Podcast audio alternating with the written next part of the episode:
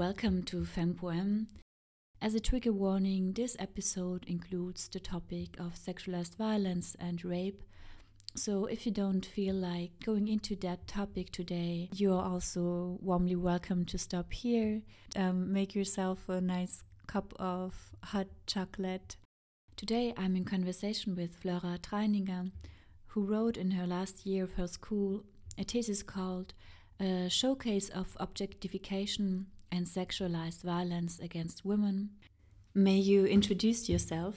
Hello, my name is Flora Sophie Traninger. I like long walks on the beach, and I wrote a thesis about uh, sexualized violence against women. you decided to write about this topic in the last year of your school. What made you choose this topic? Well, obviously, the topic is something that affects everyone men, women, others. It's just something that touches all of our lives. And when I initially decided on the topic, I was so unaware on the effect it would have on my life, on my psyche, and even my personality. But in the end, it just showed me how important it was. But at first, it was just the thought of something that nobody really talks about that I really wanted to discuss. So here I am discussing it. Another topic that has become very controversial, which I honestly don't understand, is feminism. Because the idea of feminism has been strewed a bit, especially in the media. And um, I personally think everybody should be a feminist men, women, and others. But for that, we need to understand feminism. So let me recite the feminism that I personally know, believe in, and love. Feminism is a movement which fights mm-hmm. with its ideologies for the goal of equality, which contains poli- uh, political, economic, personal, and social rights and freedom for women. To build a world where all start with equal opportunities. So we definitely are acknowledging that there are physical differences between the two sexes. However, it should not define the world we live in. Women need to get positions of power, um, not to overthrow men, but to work together as it should always have been. Everyone can be a feminist, and everyone can be as much of a feminist as they want or need to be. And with that, we're fighting not only for women, but like I think for the whole world because uh, feminism is just rad. And it's so sad to me that there are actually women who don't want to be feminists because it's not sexy or something, because I think it really is. Uh, not so many people are talking about the violence that teenagers also experience. Would you like to share your ideas about that? What people tend to forget is that there are a lot of mishaps and accidents when you start something new, especially with people who are having their first uh, romantic events and sexual experiences. There is often a case of something going wrong. And because of this very fragile age, it tends to be forgotten. People tend to only talk uh, in statistics about uh, adults or children being sexually abused. And I think that's something very important to remind ourselves that these people are of course also the children but like especially teenagers are gonna like change the world soon so how they experience sex and their sexuality and contact with other people is so important and we need to i think focus on especially them to show them how to grow our society into a better direction. You were mentioning that this thesis was transforming your life and i think it's so great that you wrote that in the age of like 18 19 right? You were, you were writing so much about this topic which is so important and um, could you describe the the way it transformed your life? Maybe also how it affected the friends around you with whom you were in maybe intense contact with? Yeah, so this whole thing has been a huge experience and I am definitely a whole nother person now than I was before. Uh, for good and for for good and for bad. Uh, when I started this thesis, it was just like a thing I had to do, and I was like, yeah, why not do something that is important to me, anyways? But in the process of writing, and um, I did a sculpture to this uh, topic as well, I noticed how much it affected me and how much I myself was a person affected and uh, how much I've been hurt by sexism and sexualized violence, which brought me to the point where I had a mental breakdown. And uh, also, like, stopped writing, stopped doing the sculpture, and just needed time for myself and uh, needed to reevaluate my position as a woman in this world and with the people that surround me. And I am very, very glad and so thankful that my surroundings were so supportive and gave me the means and time that I needed to process this. And in the end, I got myself back on the horse and started riding again and had these intense, intense months of, of just being by myself with this topic, with my experience, with my trauma, and with my pain. And all this time uh, finally brought me to the end of this thesis, which was a huge relief.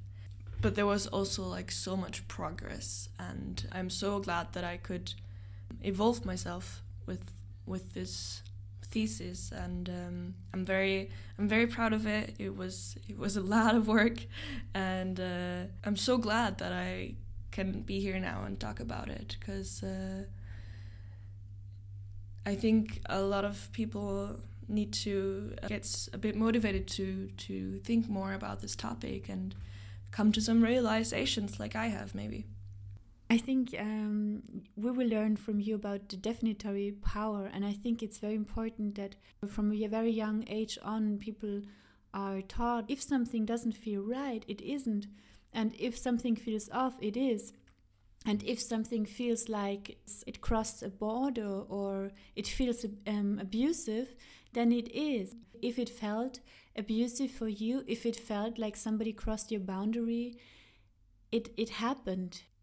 Nobody has to justify for for their own um, feeling you know? And every, it's very subjective how people experience a certain situation.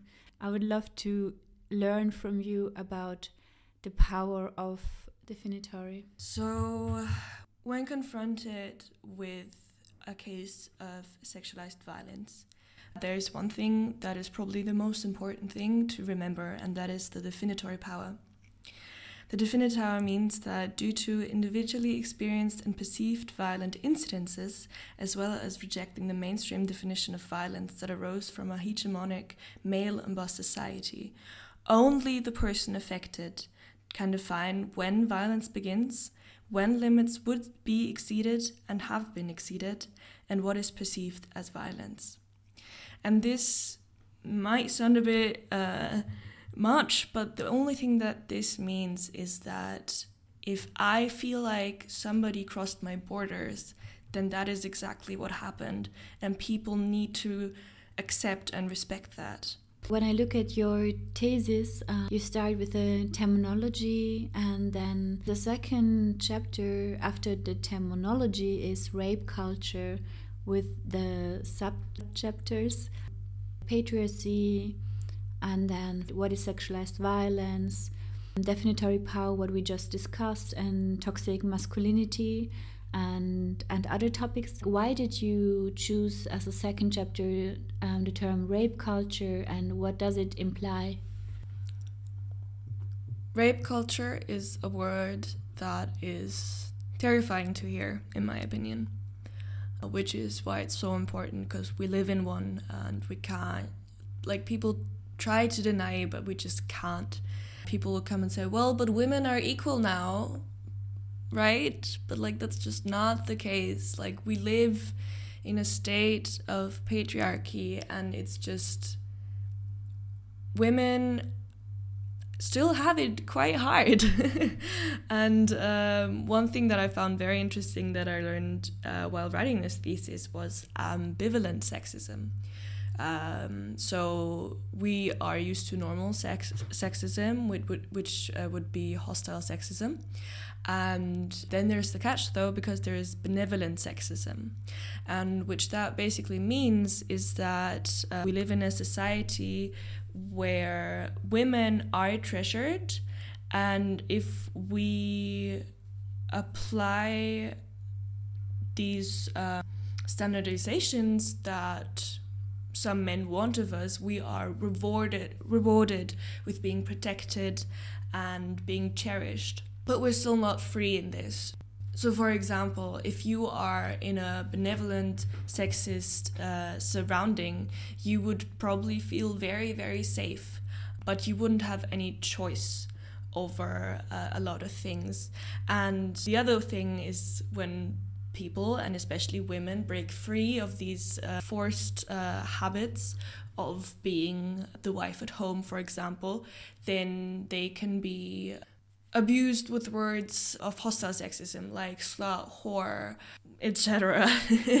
so uh, basically, what this means is like you are rewarded with quotation positive sexism and and punished with the hostile bad quote sexism which is obviously uh, sexism is bad but i think it's so interesting to know that these things both com- come from like the same stem. So uh, it's basically giving men power to to cherish women but still make it reasonable to punish them.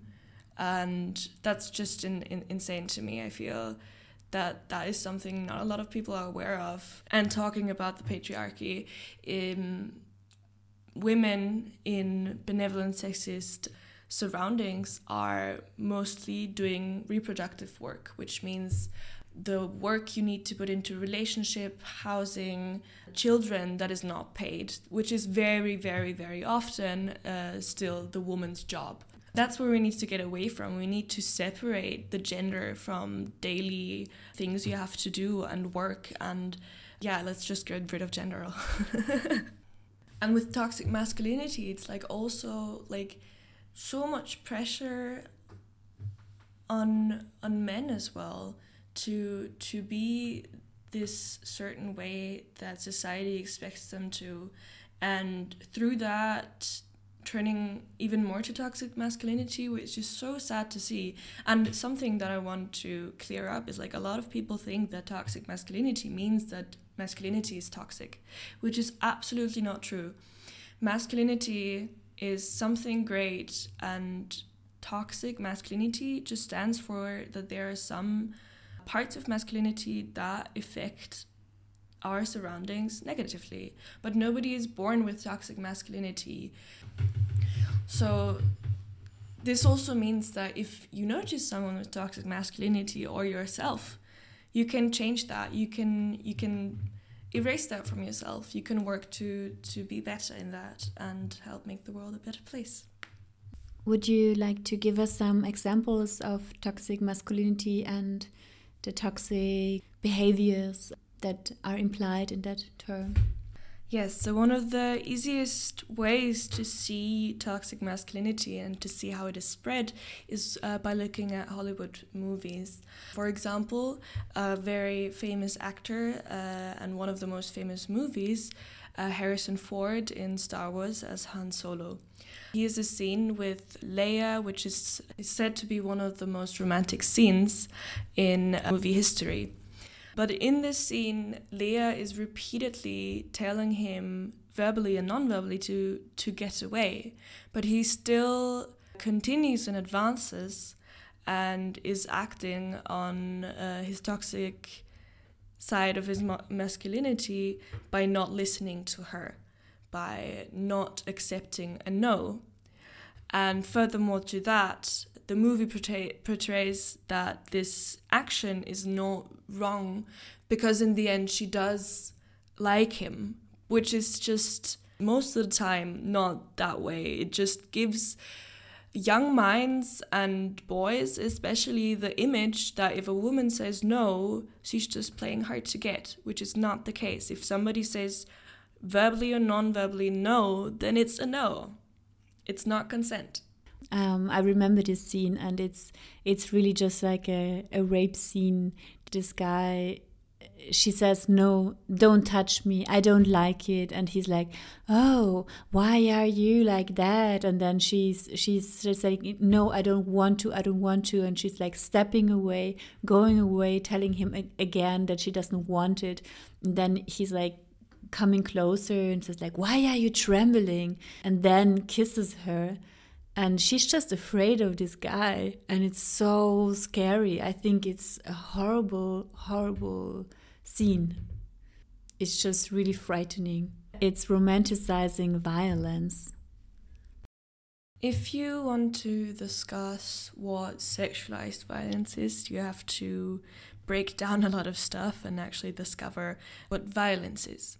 Because patriarchal settings still mold the living conditions and daily routines of women, and the definition of violence, uh, which was de developed by men and normalized in antique courtrooms, is amid uh, law and order having the same origin, rarely questioned. One can therefore easily forget that they are constructions and not from pre existing origins. This means that these man made definitions are seen as normal and uh, completely crash with reality because every person, woman, and girl defines their own different limits that will never correspond with the ones that our rape culture sets. So each person can only speak for themselves and what they deem as violent and how it affects them. Sexualized violence hits each person in their specific life situation, and their abuse is differently perceived, estimated, and categorized because of the personal past and present. Because of this standardized definition of violence, it is so much more harder for people to express their abuse. Even the clarification of who was the perpetrator and who was the person affected seems ungraspable in the moment.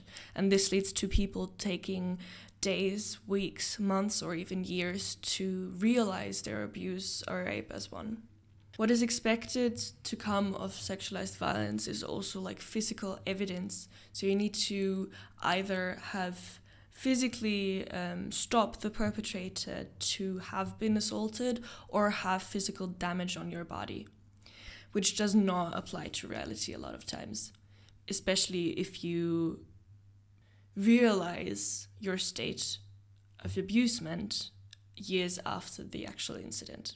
So in this case, you're talking about the expectations, right? Because in the the constitution of the law, what I know, I think it was in 2015 or 2016. I'm not quite sure, but there was this huge no means no law.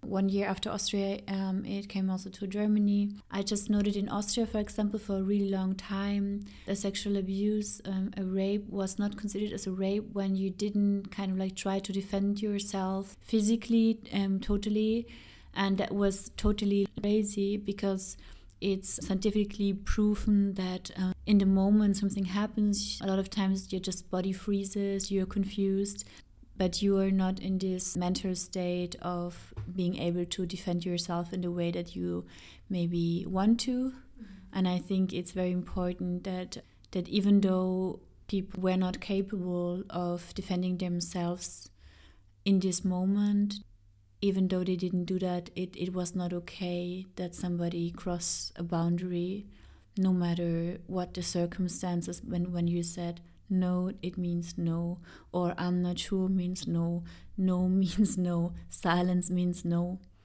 Yeah, I think the expectations of how to react when you're being, if when you are in such a situation, are just very abstruse it's uh, it's also like I completely understand. It's so hard to imagine being in that situation, but in my case, it was just like you are not able to react, and especially if it is a person close to you, like this person was supposed to love you, was supposed to take care of you and protect you and be a friend or a, or a lover or a, or part of your family and then they do such a thing you or I I could just not realize what was happening. I could just not be like honest with myself that this person is hurting me because like realizing what they were doing was so much more hurtful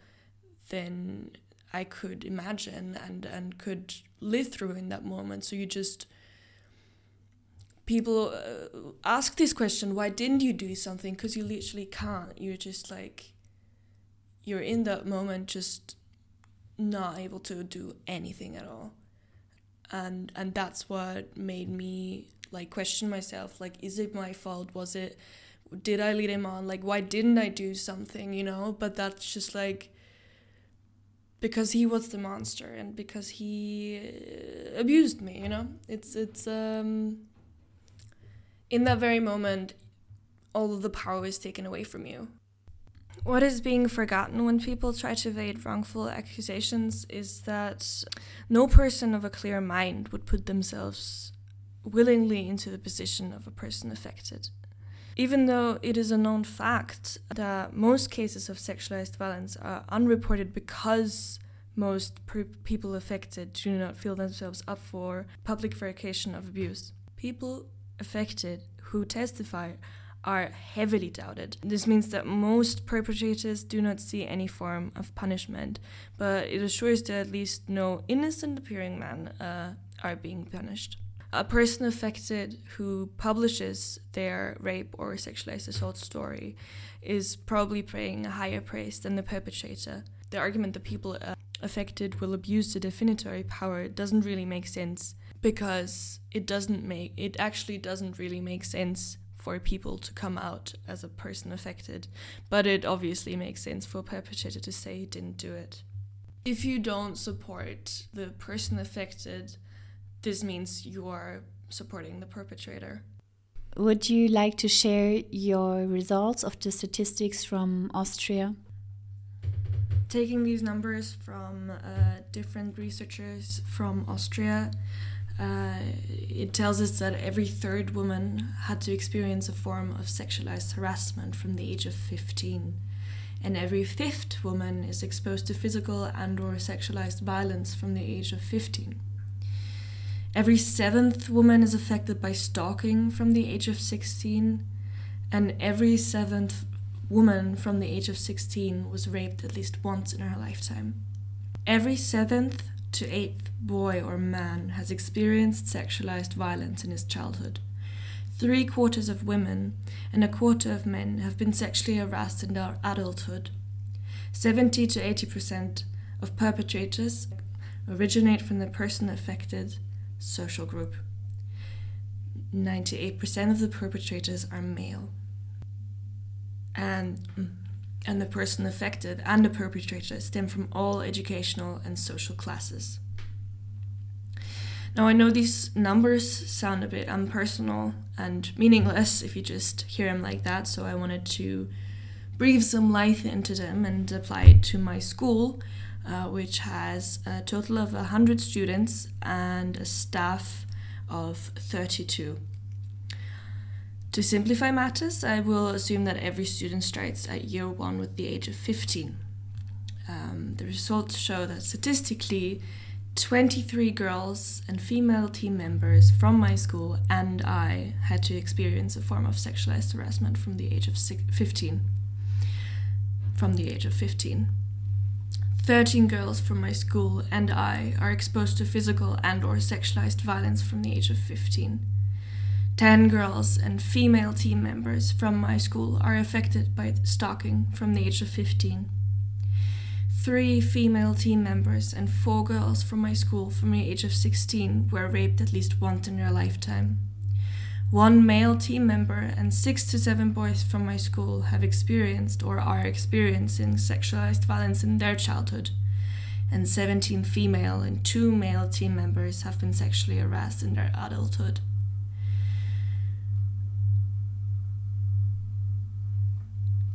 I want you to try to imagine that all their faces in a room with you.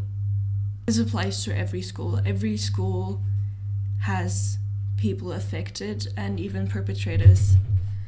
um, you're likely to know a lot of them. And uh, um, the studies I just talked about are from the last 10 years, so uh, from 2020 to 2010. Another statistic, something also very important to think about, is the statistics about convictions. Um, so, going for, into the USA for a bit, uh, one in four college women uh, is going to be raped on college campus. For men, it is one in 16. If they are a part of the LGBTQ plus community, however, their risk is uh, 50% higher. Studies also show that students endorse common rape myths at unprecedented ra- rates.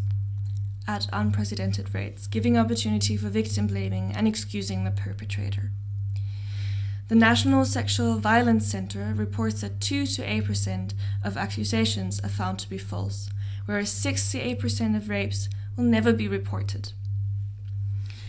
When in the US, only 6% of reported rape charges end in a prison sentence, and when one adds the low number of sexualized assault and rape actually being reported, it amounts to the chilling sentence that 99% of perpetrators in the US get away with their crime. But a, hmm, a, study in 2006 showed that 17% of reported rape charges in Austria end in convictions. This means that the prevalence of rape outweighs the prevalence of false accusations astronomically. And yet, millions of people still question victims instead of even considering the possibility that these accusations are true. These results are because there is so much pressure on people affected by rape and sexualized assault. There is a pressure to tell the truth, to talk about their traumatic experiences, to uh, stand in front of a crowd and tell them to be drilled through and to be questioned by everyone if your story is actually true or not. This is why there are so many little people actually coming out and saying, I have been abused, I have been raped. And also, the again, the definition of sexualized violence. Many women, many people don't actually believe that there was an assault because it's so um, normal to be assaulted or to be touched in a bar or in the club or when you're out with friends. It's normal that people harass you nowadays and uh, don't recognize that this is not supposed to be normal. You're you are allowed to go to the police for that. You're allowed to say you're harassing me and and acknowledge that this is a crime. One of the best ways to fight against the rape culture we're currently living in and to and to fight patriarchy and everything uh, sexist in this world is to educate the young. Um, they're gonna be the future, and as sad as it is, I don't believe that we will escape uh, sexism anytime soon. But maybe the children of this world will see a better world. So this means uh, teaching them about themselves, about sexuality, about gender, and about uh, how to respect each other. Because when you grow up surrounded by positivity about yourself and your body and even your genitalia, you uh, are so much more less prone to, to to first of all shame yourself for having what you have and then also accepting others and how they are and how they want to be treated and how you should be treated. So I think it is time for sex education to just get way better. Because sex education now is basically how to not get pregnant 101. And I think that is very important and uh, should definitely be continued. But sex is so much more than getting or not getting pregnant. It is. Um, it is about pleasure it is about experiencing your body in your teenage years and like we said before like these first years with your sexuality and sex life are so important and will have an, a huge impact on your life. So uh, i believe that when you also discuss i think it's so important to discuss consent and the result of your actions when you treat others at a very young age. First of all, obviously, to just for children to get a better understanding of people, but just to to get more empathy for each other, um, to see that power is not what you need in this society. What you need in life is love, and um, that sex is also love. It's a huge part of it, actually. but like uh, to to teach that this can be a beautiful thing and that you wouldn't want to destroy that with someone and that you want to treat each other the way you want to be treated. Which means teaching about homosexuality and different genders and how different bodies are and how beautiful bodies are. And i think that that will have a huge impact on how we treat each other in the next couple of hundred of years Today I was talking with um, a friend who is working in a kindergarten, and he told me that uh, during their education they were talking so much about what is a sexual assault or overstepping boundaries. And for him, like he said, that in their education it was not clear that it's uh, abusive to just like kiss a, a child if this child doesn't come to you or wants to hug you. And for example, he told me about one colleague who said, You are my favorite child, like in the kindergarten, like, You're my favorite child, you can give me a massage now. And even with there, it starts, you know, like in front of everyone, this uh, child is like, called out like you are the you are my special child you are allowed to touch me now, you know? And I think that's so insane where this starts, this understanding, for example, that also small children have to provide you with physical touch and attention and and closeness and i think that we have to start there also to say it's not okay to to tell your own child even to say give me a kiss now because if the child doesn't want to kiss you, you should just respect that. Or if he doesn't want to hug right now. And I think that there also, I think we can learn or we can teach our children already that it's okay to say no, to say, to, it's okay that your body just belongs to yourself and that it's your temple and that you have boundaries. And if you don't want to kiss your own mom or your own dad or or your your siblings it's okay for you to say no. You don't offend anyone to if you say no. And it's just like that you learn that it's okay and it's alright and it's healthy to know what you want and what you don't want in any situation.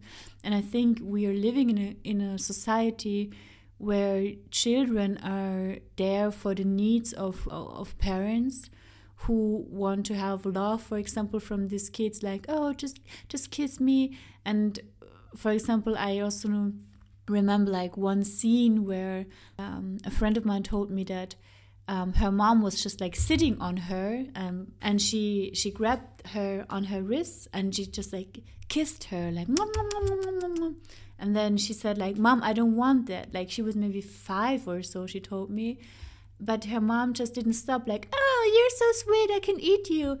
And even though these plays are not okay if a child like you are in this moment like you're so strong sitting on this child as a mom and wanting to have like the affection and it, it, i think that's so insane that for many many adults it's totally normal and it's kind of like cute and fun to just kiss your child all the time, even even if the kid the child like screams and says like no, and it's like ha ha ha, it's everything is just a joke and so on. But I think it's, I think we have to start there that respect, you know, like respect the, the boundaries of your own child. Respect that if a child doesn't want to come to you to hug you, as a kindergartner or as your your parents or your your siblings or whatever as a friend that it's okay and that you don't have to shame a child for not wanting to be close to you and it's not there to be close to you you can be close to people who want to be close to you but if the, the person or like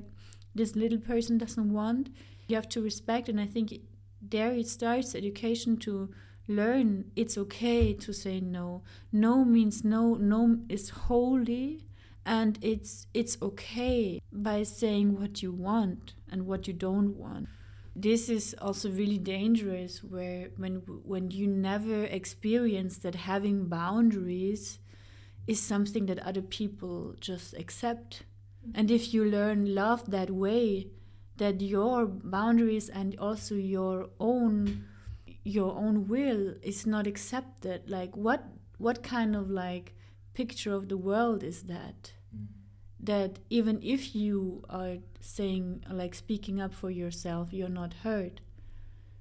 Even with these little things kind of like or not little things but seemingly little things like kissing like the old auntie who smells bad and you don't want to kiss no? Like accept that. Or uncle whatever.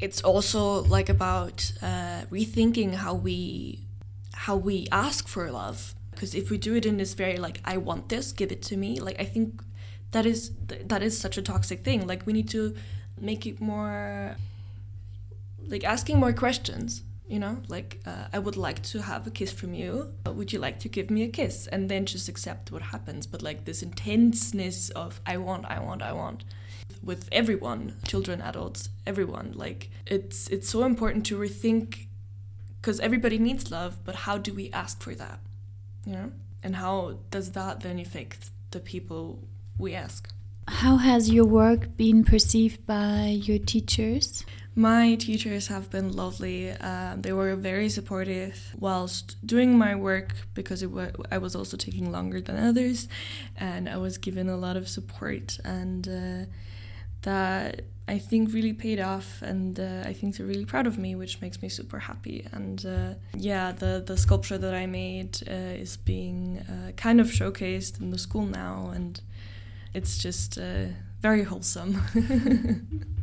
yeah, you you mentioned also a website. Daily sexism. Uh, could would you like to explain that? An activist called Laura Bates from England made a website called dailysexism.com and uh, it's just stories from people telling about their daily sexism and if you would go there and maybe read through some maybe add your own i think that would be lovely and also see stories how people have improved their life and have affected other people's life by by seeing that you can stand up you can be the cool aunt who gives your niece a truck instead of a Barbie. You can you can be the cool person at the bus station who says something when you see someone being harassed. Like you can do so much, and um, you can do so much with your actions, and also just like informing yourself more about this topic or like asking your surroundings how they feel, how how they've experienced uh, sexualized assault makes a huge difference. So thank you for fighting with us, for making this world a little bit better. Yeah, thank you so much for being here and being my guest. It was such a pleasure to talk to you. Thank you. Thank you so much for having me. in this episode, I was in conversation with Flora Traninger, who wrote in the last year of her school a thesis called A Showcase of Objectification and Sexualized Violence Against Women. Thank you for listening.